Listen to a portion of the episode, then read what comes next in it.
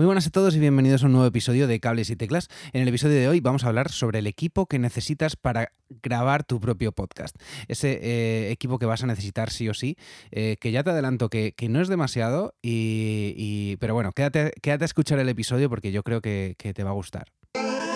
Bienvenidos al podcast de Cables y Teclas.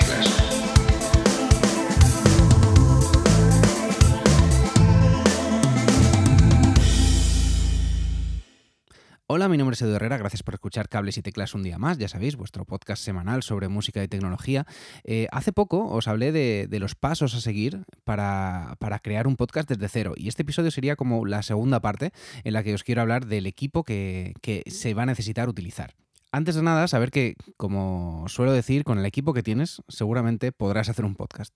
Así que si te estás planteando hacer un podcast, no esperes más, porque a día de hoy con un solo móvil se puede hacer. Seguramente el móvil que tengas tenga un micrófono suficientemente bueno y aunque no es la solución más profesional, es una opción válida en muchos casos, sobre todo si lo que buscas es movilidad, pudiendo grabar desde cualquier parte. Además, con apps como Anchor puedes grabar, editar y distribuir eh, desde la propia aplicación. Yo alguna vez he grabado directamente en el iPad conectando unos cascos con micrófono y listo, cuando me ha pillado, me he pillado fuera de casa o lo que sea. Dispone además de una librería de sonidos eh, me refiero a Anchor, dispone de una librería de sonidos eh, que te permite agregar su propia música, efectos de sonido, anuncios, así que eso, puedes hacerlo ya, muy, muy cómodo, la verdad. Ahora bien, si queremos darle un toque más profesional, vamos a tener que invertir en mejorar un poco nuestro sonido. Os quería hablar eh, en principio de la acústica. La acústica eh, es más importante de lo que podría parecer. Normalmente las habitaciones reflectan mucho el sonido y se crean ecos que son molestos para el que escucha. Ahora mismo no me, no me oís ningún eco porque toda mi habitación está eh, insonorizada. Eh, sobre todo es molesto porque quien nos escucha seguramente lo haga con cascos y, además los ruidos en las casas normalmente están siempre presentes. Entonces es, considero yo, igual es cosa mía, que es un poco molesto oír eh, el clink clink de la cocina o, los vecinos de arriba o cosas así. Entonces si tienes la posibilidad... Lo ideal es, es insonorizar la habitación. Realmente, eh, sería eh, forrar todas las paredes de la habitación con un aislante acústico. Estas fibras negras eh, con formas poligonales lo que hacen es, pues eso, atrapar el sonido y no dejarlo rebotar. Ahí la inversión que puedas tú hacer. Pero te voy a dar un truco. Una forma rápida y fácil de solventar esto es echarse una manta o edredón por encima de la, de la cabeza y el micrófono.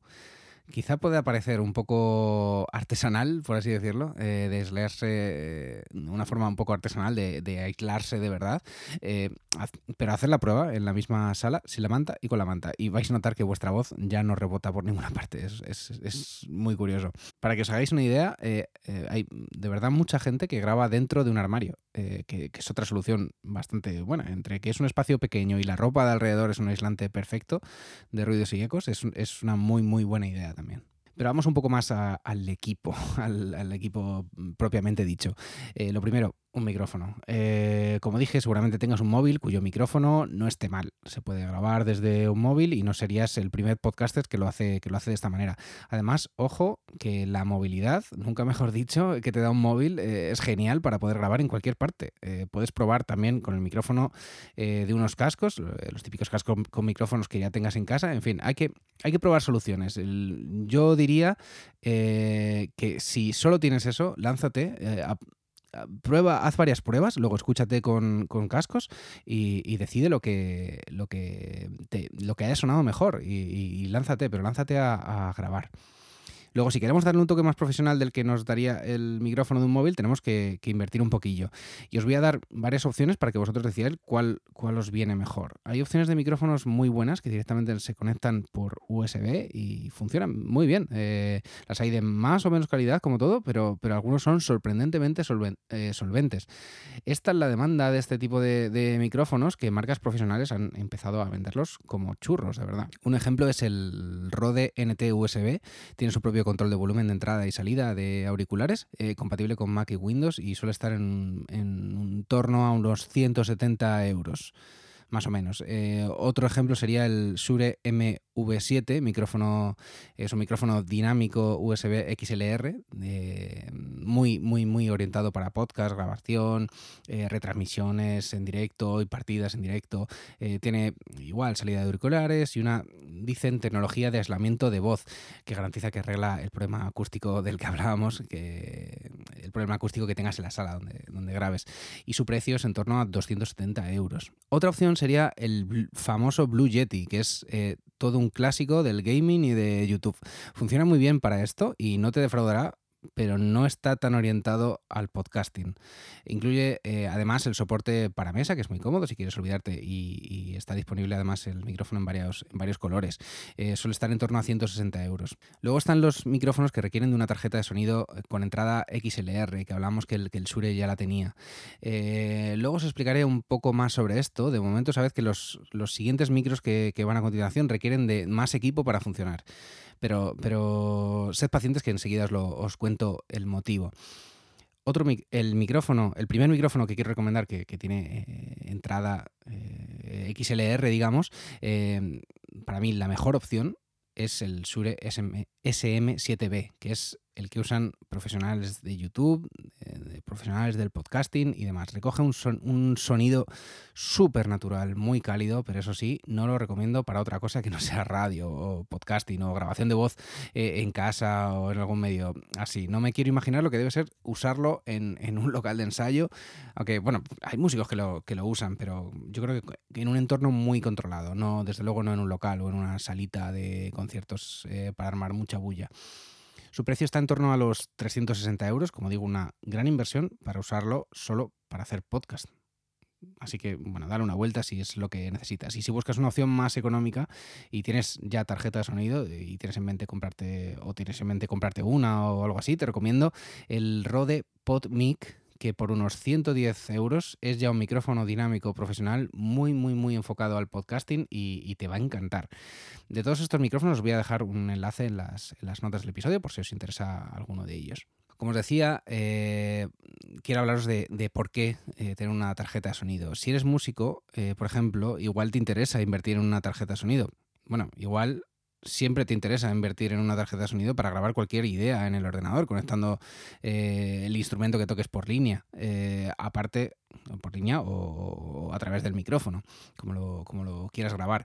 Aparte de este motivo, hay que entender que los micros que hemos mencionado antes, que se conectan directamente por USB, tienen su propia tarjeta de sonido integrada, eh, incorporada dentro del micrófono, con su previo y todo. Esto, mm, bueno, puede tener más o menos calidad, no seré yo el que desprestigie esto, pero a mí es algo que, es obvio que, que, toda esa tecnología tiene que ocupar un espacio y es difícil dar mucha calidad a los componentes en un espacio que ocupa un micrófono.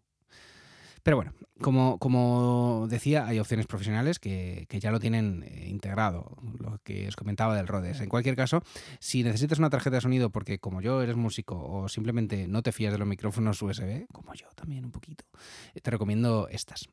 Vale, la primera tarjeta de sonido que os voy a recomendar es ya un clásico, es la Focusrite Scarlett Solo. Eh, Focusrite tiene eh, esta gama Scarlett con multitud de opciones si necesitas más entradas y salidas, eh, así que si es tu caso, échale, échale un vistazo a estas. Yo en concreto necesitaba la 2 y 2 y es la que estoy utilizando ahora mismo. El resultado mm, no me puedo quejar, la verdad. M Audio ha lanzado eh, recientemente dos modelos de tarjeta de sonido muy, muy, muy económicos. La M-Track Solo está disponible desde solo 49 euros, mientras que la M-Track Duo se ofrece desde 69. Ambas tienen eh, muy buena pinta, pero yo personalmente no las he probado, así que no te puedo decir.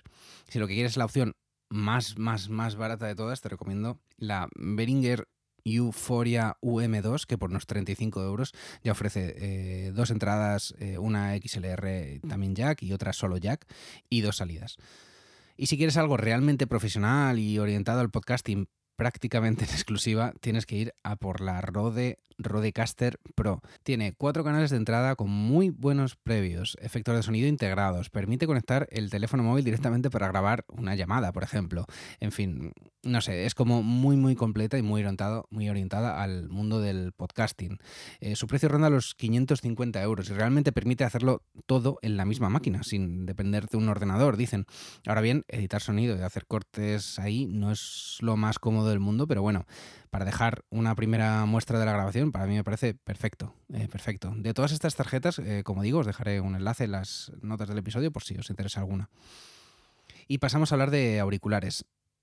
Ya os hablé en un episodio anterior sobre auriculares de este, eh, perdón, auriculares de estudio, haciendo un análisis de varios y recomendando algunos de en diferentes franjas de precio. Realmente son este tipo de auriculares los que necesitas, así que te recomiendo que les eches un vistazo.